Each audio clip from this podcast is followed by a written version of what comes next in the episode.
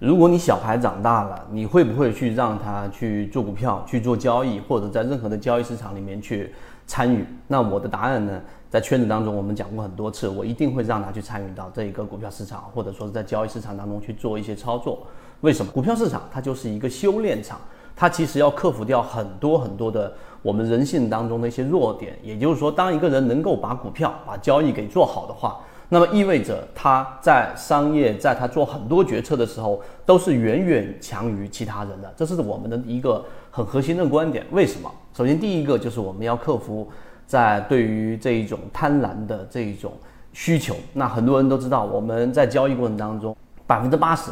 甚至百分之九十以上的交易者，你去回看你自己的交割单，你会发现，实际上你的交易当中，百分之八十到百分之九十以上，全部都是买在一个快速上涨或者是追涨的情况之下的。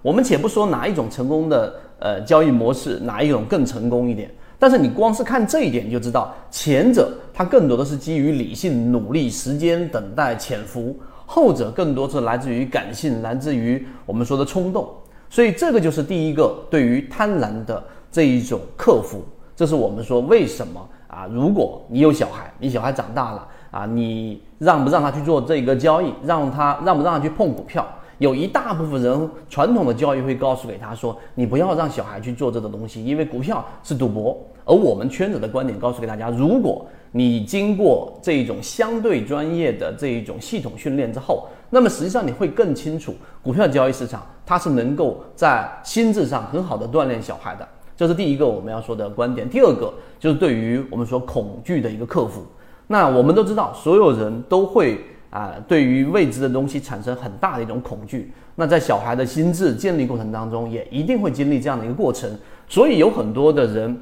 小时候啊，很多事情不敢去做，长大了就会在很多的事情选择之下，然后呢是不敢做决定的，因为他恐惧失败啊，对于未知的恐惧。那在交易当中，实际上我们很经常做这样的一个事情，而且它把时间快速的压缩了。也就是说，人的一生，那实际上你说它很长吗？其实并不是很长。那真正去做很重要决定的次数并不是很多，但是在交易过程当中完全不一样。当你拿到了一个标的，对吧？出现了一波快速上涨的时候，那么你有没有勇气在上涨的过程当中去克服贪婪，把它给卖掉？或者是当你一笔操作的时候，虽然说是底仓，因为它已经出现了明显的卖点，但是呢，你心里面还是抱有幻想，你恐惧亏损更多。但这个时候，你能不能克服这个恐惧，把标的给卖掉？因为它已经发生了，那你的模型当中的一个标准的一个卖点，你卖还是不卖？所以这个就是我们说为什么在交易当中，对于人性的这一种磨练和你对于决策的这一种呃能力的一种锻炼，它是把时间快速的压缩的。所以基于上述的观点，我们来告诉给大家，如果一个人能够把交易给做好的话，那实际上他在很多方面实际上是非常强于其他人的。最后，我们以前给大家讲过一个可能很多人都看过的一个例子啊，一个故事。那实际上。大致的意思就是一个富豪的父亲啊，将要把他的遗产给到，把他的事业继承给他的儿子。但在继承给他之前，或者说决定给不给他之前，他给他儿子下了一个任务啊。这个故事非常具有启发性。他的给他举个例子，就给他一万块钱，